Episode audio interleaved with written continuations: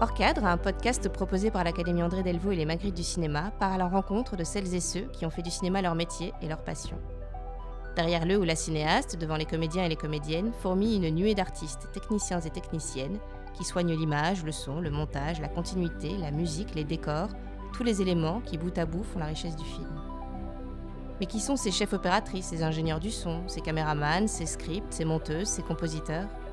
Pourquoi et comment en sont-ils arrivés à choisir de passer leur vie sur un plateau ou dans un studio D'où vient leur vocation Comment nourrissent-ils leur passion Et quelle place leur métier et leur art pendant leur vie et dans leur quotidien Nous recevons aujourd'hui le caméraman et chef opérateur Didier Hilderive. Formé à l'INSAS en section image, Didier Hilderive s'oriente dès sa sortie vers le documentaire et le reportage. Il alterne cinéma et télévision, est au générique de Mobutu, roi du Zaïre, Les Arbitres ou L'affaire Caravage en documentaire, et participe à de nombreuses émissions comme Question à la Une, le journal télévisé ou encore Striptease, pour laquelle il filme plus de 80 épisodes. Il se tourne également vers la réalisation, il est notamment l'auteur de Sauveur de cloches et Des hommes sur la montagne. On le retrouve aujourd'hui à l'occasion de la prochaine masterclass mensuelle du Cinéma Palace, dédiée aux techniciens et aux techniciennes du cinéma, où il parlera de son travail si particulier sur Ni juge ni soumise de Jean Libon et Yves Inan. Un bon caméraman doit savoir entendre, confiait Jean Libon. Didier Hilderive revient pour hors cadre sur son parcours, ses premières amours cinématographiques, sa passion pour le cinéma et la place qu'elle prend dans sa vie, et sa façon toute particulière de voir et d'entendre.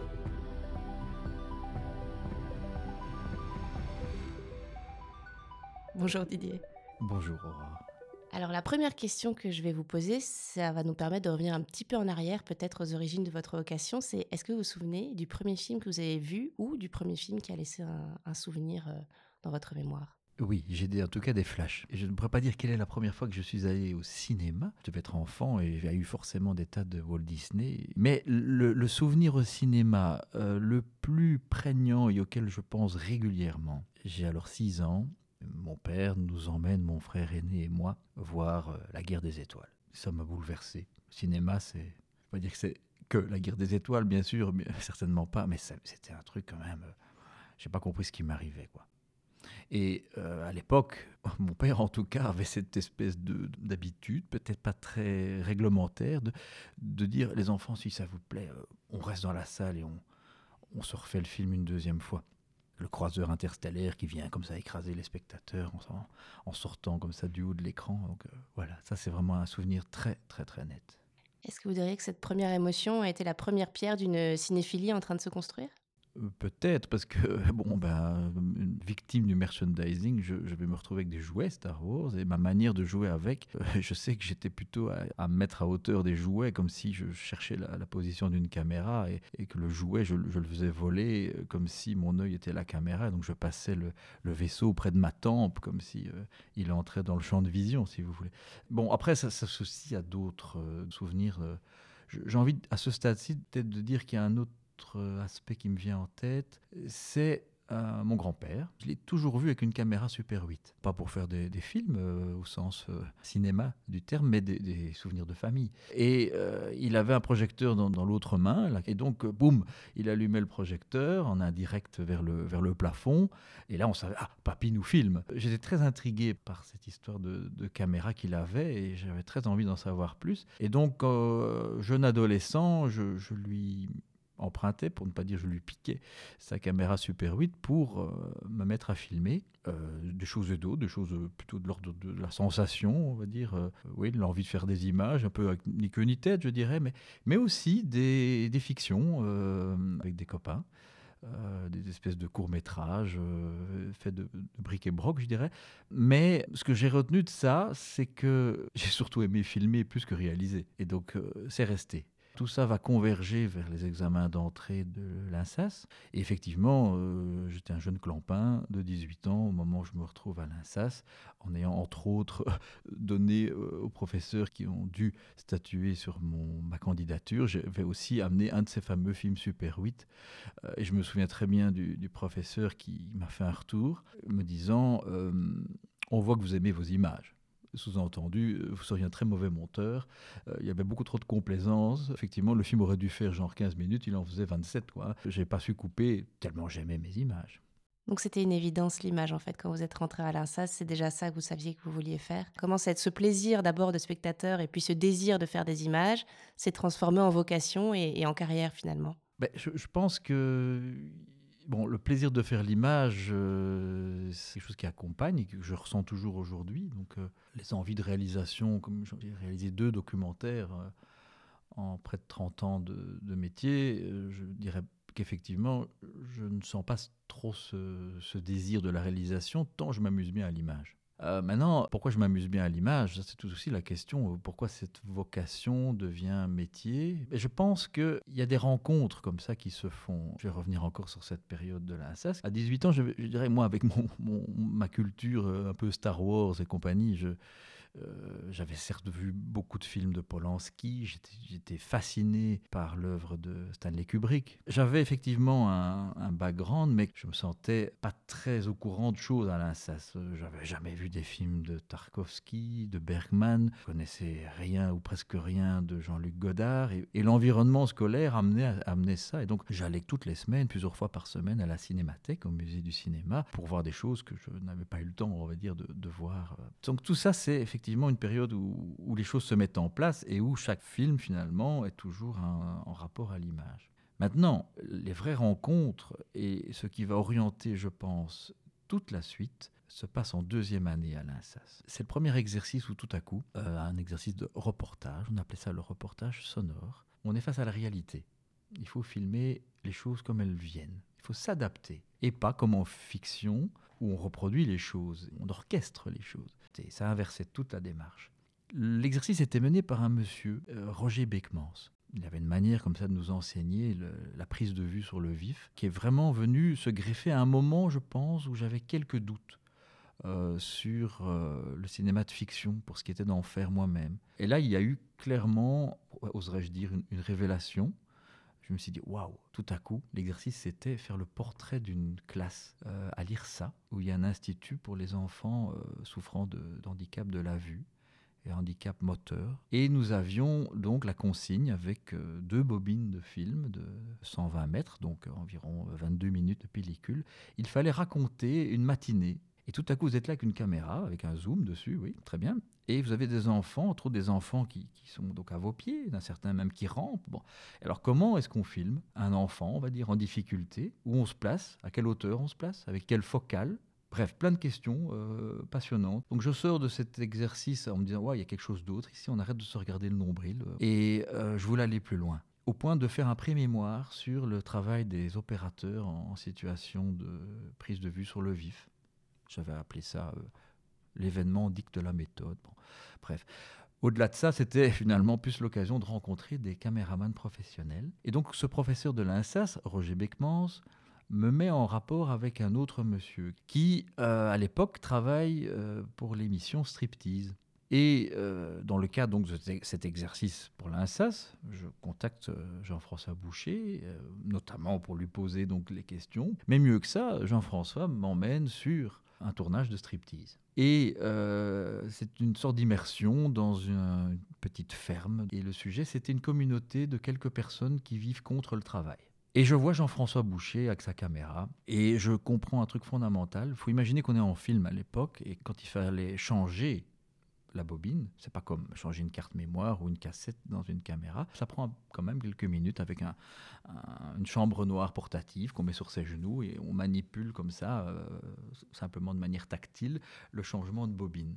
Et je vois ce Jean-François Boucher faire ça, alors que deux minutes avant, il est en train de filmer les gens. Et il change de bobine tout en parlant aux gens de choses et d'autres qui ne sont pas liées au sujet qu'ils étaient en train de filmer juste avant. Et puis, pouf, euh, il remet le magasin sur la caméra, hop, caméra sur l'épaule, et il relance avec beaucoup de classe, je dirais, comme si, voilà. Donc, il avait franchi ce moment délicat, le moment où on n'a plus de cartouches, si je puis dire, et il aide le réalisateur à reprendre le fil de la discussion que les personnes filmées tenaient. Et ça me fait comprendre un truc fondamental dans le travail de, de prise de vue sur le vif, c'est qu'un film sur le vif, ça se fait peut-être plus quand on filme pas que quand on filme.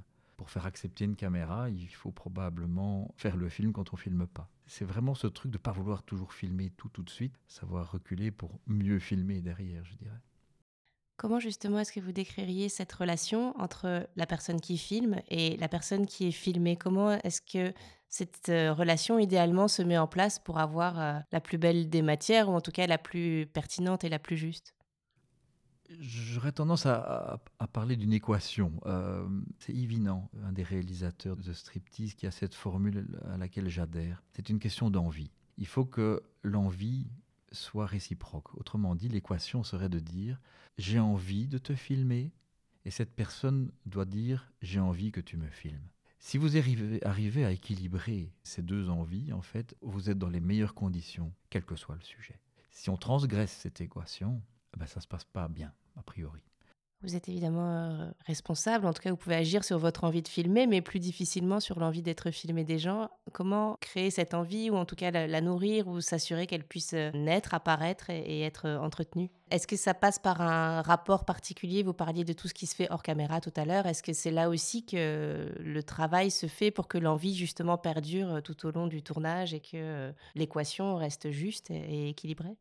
Oui, je pense qu'on doit voir les choses comme une, rencontre.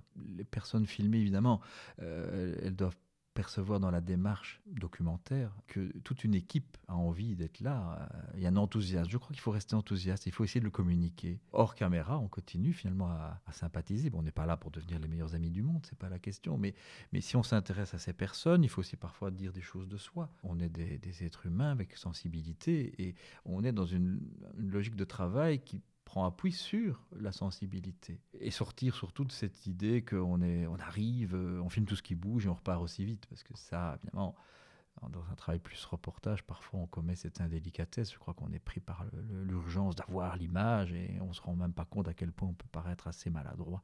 Donc au moins en documentaire, en tout cas, je suis très sensible à l'idée qu'on ait du temps, ce temps qui est probablement la clé d'un travail réussi euh, dans ce type d'approche euh, très humaine.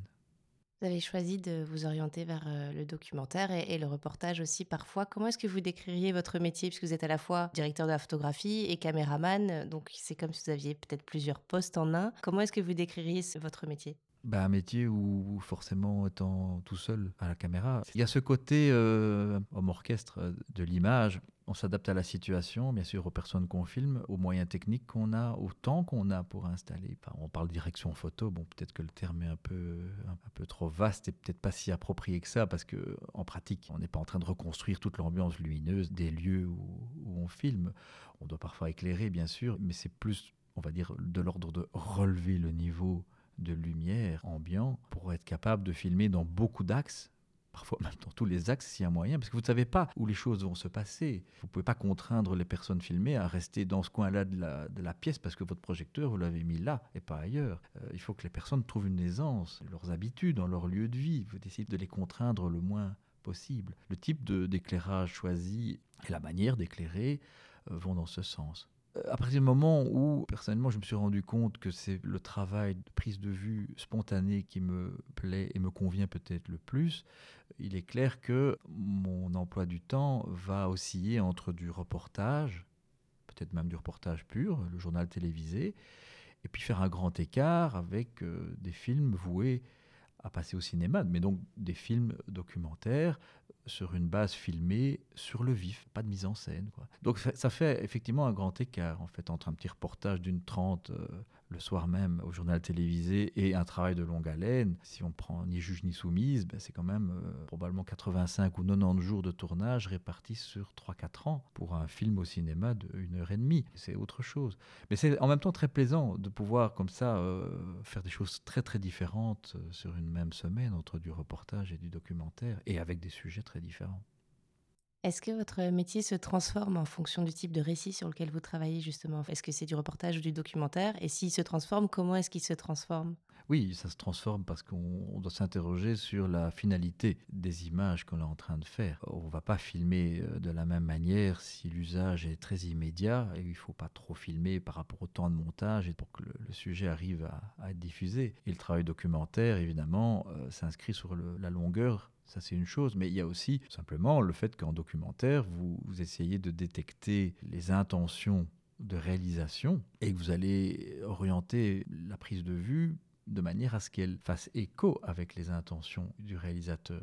pour pas tout filmer comme ça d'un bout à l'autre, genre on filme tout et on verra au montage, ce qui est certainement pas la solution. Il faut, il faut essayer d'orienter. Les moments où on filme doivent correspondre à ce que l'on recherche, qui vont donc dans le sens d'intention. Et même je dirais que ça fait écho au point de vue du réalisateur. Dans son travail documentaire, il amène un point de vue d'auteur, de réalisateur, et il faut que les, choses qu'il vous amène à filmer aillent dans ce sens. Comment est-ce que vous décririez votre rôle au sein de l'équipe? C'est souvent des, petites équipes assez légères avec peu de personnes sur un plateau. Comment est-ce que vous expliqueriez la façon dont vous vous insérez dans cette dynamique de groupe euh, autour du sujet qui est là pour être filmé?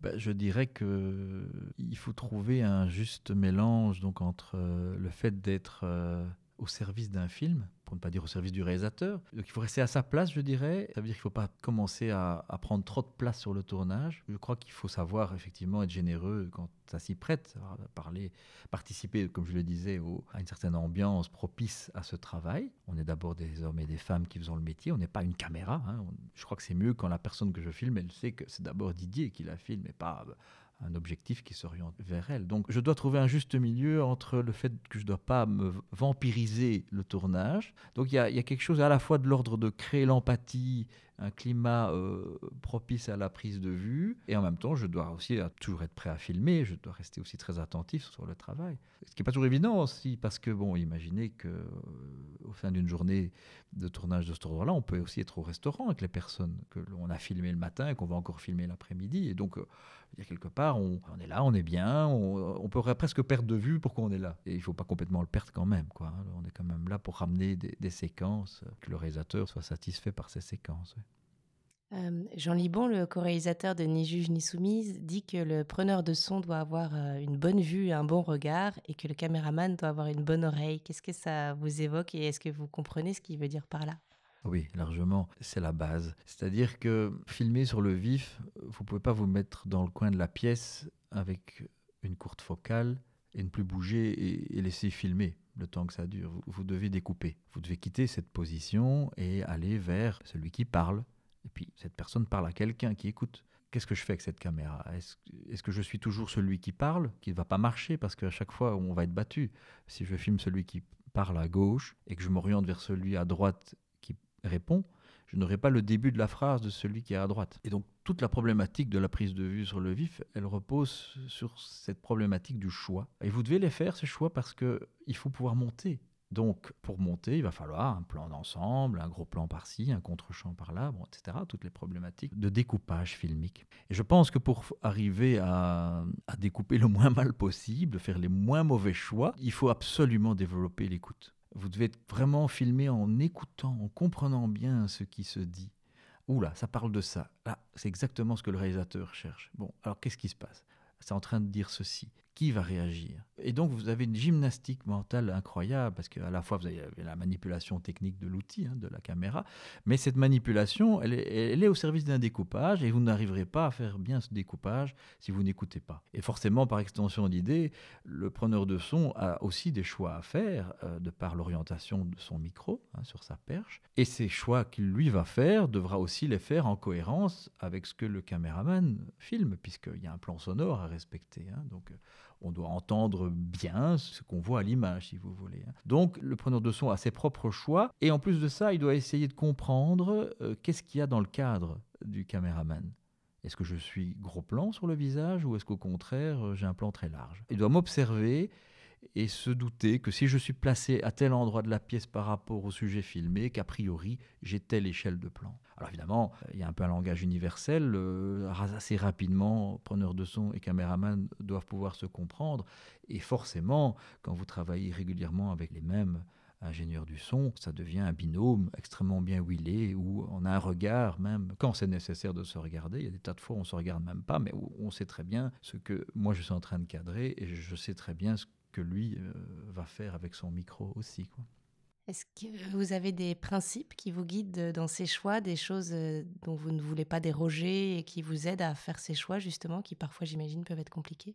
Il n'y a pas de théorie toute faite. Filmer sur le vif, c'est, je pense, une série de préceptes qu'on a en tête. Il y en a comme ça, je pourrais les énoncer. Je, pense qu'il y en a très clairement une bonne douzaine qui viennent se greffer. Mais de nouveau, je, vais un peu prendre chaque précepte et en faire une grande mixture dans ma tête. Et tous ces, points d'attention euh, viennent participer des choix que je vais faire pour découper. Qu'est-ce qui fait que je vais me mettre plutôt à gauche ou à droite, à quelle hauteur et pas à la hauteur justement? Enfin bon, c'est des choses qu'on doit conscientiser en fait. Euh, c'est très riche, c'est vraiment une gymnastique que j'aime beaucoup d'ailleurs parce qu'il y a toujours un petit défi. On a une seule caméra dans ce type de travail. Tous les striptease ou ni juge ni soumise, euh, c'est une seule caméra. Quand on voit le film monter, on pourrait se dire oula, attends, on va pas me croire. Il y a au moins trois caméras dans le bureau de la juge. Non, non, il n'y en a qu'une. Et au montage, évidemment, quand on va prendre deux moments filmés, peut-être parfois avec 35 minutes d'écart, mais on va les, les matcher côte à côte au montage, on va se dire waouh. Mais ça fait partie du découpage. C'est aussi comment je me positionne par rapport à un instant précis où ça se passe. Et si je ne suis pas constant de la, position, est-ce que je tiens mon plan? Parfois, il vaut mieux tenir un plan qui n'est pas le mieux cadré du monde, mais au moins il est utilisable au montage, plutôt que de bouger au, au mauvais moment, et là on rate tout. On ne peut pas refaire les choses. Donc c'est comme une vraie adrénaline de ne pas pouvoir refaire les choses. C'est assez flippant quelque part. Alors bien sûr, il y a des tas de fois on rate. Il hein. ne faut pas croire que c'est toujours euh, bingo. Non, il y a des tas de fois. Mais il faut en tout cas penser à, ce qu'on a réussi à avoir et pas rester sur euh, ce qu'on vient de rater, par exemple. Il faut toujours aller de l'avant. quoi. Est-ce qu'il y a aussi une euh, responsabilité, peut-être une responsabilité morale particulière quand on, on ne traite pas de la fiction, mais du réel et, des vrais gens dans une vraie pièce et dans leur vrai quotidien et leur vrai contexte? Je pense qu'on doit l'avoir. On ne peut pas se réfugier dans son viseur en se disant euh, bah, je filme quelqu'un en détresse et puis euh, c'est pas mon problème, ils verront au montage. Non, je pense que de nouveau par la sensibilité, on doit se poser toujours des questions. Quelles sont les conséquences éventuellement pour cette personne de la filmer dans cette situation-là en même temps, si on a trop de scrupules, on n'avance pas. Là aussi, c'est compliqué, c'est tout un débat. C'est jusqu'où on, jusqu'où on a ces scrupules, euh, ou est-ce qu'au contraire, on ferait mieux de pas trop les écouter? Il faut trouver un juste milieu. Je pense qu'il y, a des choses à ne pas franchir. Quand on est dans des situations de prise de vue euh, difficiles émotionnellement, où tout n'est pas montrable, c'est quand même au caméraman de trouver la justesse dans les plans, dans la manière de cadrer. Bon, dans Ni juge ni soumise, il y a des tas de séquences qui n'ont pas été conservées au montage, je pense parce que moralement, il y avait des trucs quand même assez durs, mais quand même qu'on filmait. Et comment est-ce qu'on cadre? Comment est-ce qu'on cadre euh, une juge d'instruction qui se rend sur un lieu de, où un enfant de 8 ans a été assassiné par sa maman? Et vous savez qu'à un moment donné, elle va aller voir le cadavre de l'enfant. Vous pouvez pas tout montrer, vous pouvez pas. Enfin, c'est déjà insoutenable comme situation.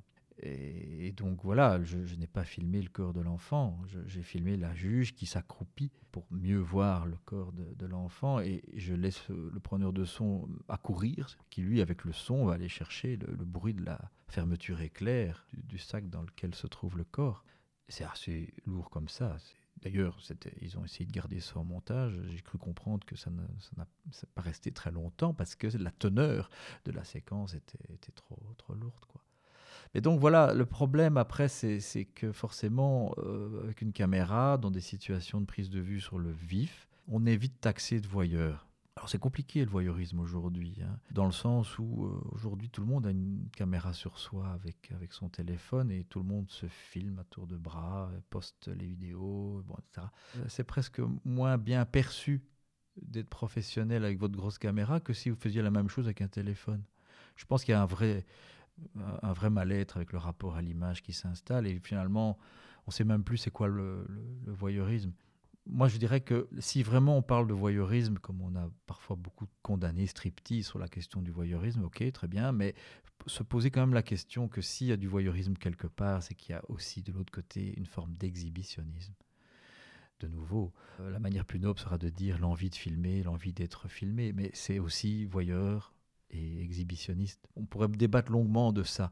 Mais donc, ça pour dire qu'effectivement, avec la caméra, je dois essayer de faire les choses le plus honnêtement possible, le plus respectueusement possible, pour que, euh, certes, j'ai pris l'image d'une situation ou de personne, mais au service d'un film, et je ne me sens pas faire les choses dans un esprit de voyeur, en fait. Est-ce que vous avez l'impression que votre pratique a évolué au fil du temps à cet égard, à la recherche de l'équilibre entre une sorte de pudeur, j'imagine, et le fait de ne pas avoir non plus trop de scrupules pour pouvoir s'approcher de la vérité? Évolution, ben, je ne sais pas s'il y a une évolution euh, très conscientisé. J'ai toujours le sentiment de continuer à faire ce que je peux le moins mal possible, parce qu'on a vite laissé passer un, plan de trop, hein, si vous voulez. Quand on s'en rend compte, euh, on espère que au montage, euh, ils remettront une couche qui va peut-être un peu plus dans, un sens plus correct. Je pense qu'il faut continuer à se poser les questions, essayer de faire le moins mal possible. Et si on reste sur ni juge ni soumis, c'est vrai que j'ai eu des retours euh, qui condamnaient certaines séquences. je vois très bien lesquelles, notamment l'exhumation dans un cimetière où on pourra toujours dire oui mais pourquoi Didier a filmé ça comme ça? Pourquoi est-ce qu'il a donné un gros plan d'un morceau d'os euh, enlevé sur le tibia d'un corps? En même temps, ça va être accepté si on fait la même chose dans un travail de, fiction, hein, genre une série policière, les experts, là on va montrer du tibia, mais comme c'est faux, ça passera. Mais ici c'est tellement vrai que ça passe plus. C'est aussi euh, des questionnements que j'ai beaucoup. C'est qu'en même temps, moi je continue à penser qu'on ne fait que des, on filme beaucoup et on ne garde que le dessus de l'iceberg. En fait, peut-être les choses pires. En fait, on n'y a quand même pas accès. Soit elles seront pas filmées, soit elles seront filmées mais pas utilisées. Ces préoccupations-là, en tout cas, elles sont, elles sont là. On a trouvé la, justesse à la caméra et, Dieu sait comme j'ai certainement des tas de fois été maladroit. Hein. Finalement, Didier, est-ce que vous comprenez ou savez pourquoi vous faites ce métier? Waouh Je crois que je sais. Bon, il faut être très honnête avec euh, les années qui même comme indépendant, caméraman. Il y a des périodes qui sont plus fatigantes, plus dures, où on se demande pourquoi on fait tout ça. Je sais aussi, petite parenthèse, que le confinement où pendant plus de deux mois j'ai pas vu une caméra, j'ai senti mon métier me manquer, mais je pensais pas qu'il pouvait me manquer aussi vite sous la contrainte. Donc c'est quand même un truc assez viscéral. Donc ça veut dire que ça participe probablement à un équilibre. Ce que je pense quand j'ai ces moments un petit peu de fatigue et de doute sur mon travail, c'est que je me rappelle que je ne vois toujours pas un métier qui me permette d'être aussi transversal sur la société. Vous pouvez prendre une semaine, vous pouvez avoir une demi-journée lundi avec le Premier ministre, le lendemain, vous allez peut-être suivre un, délégué syndical.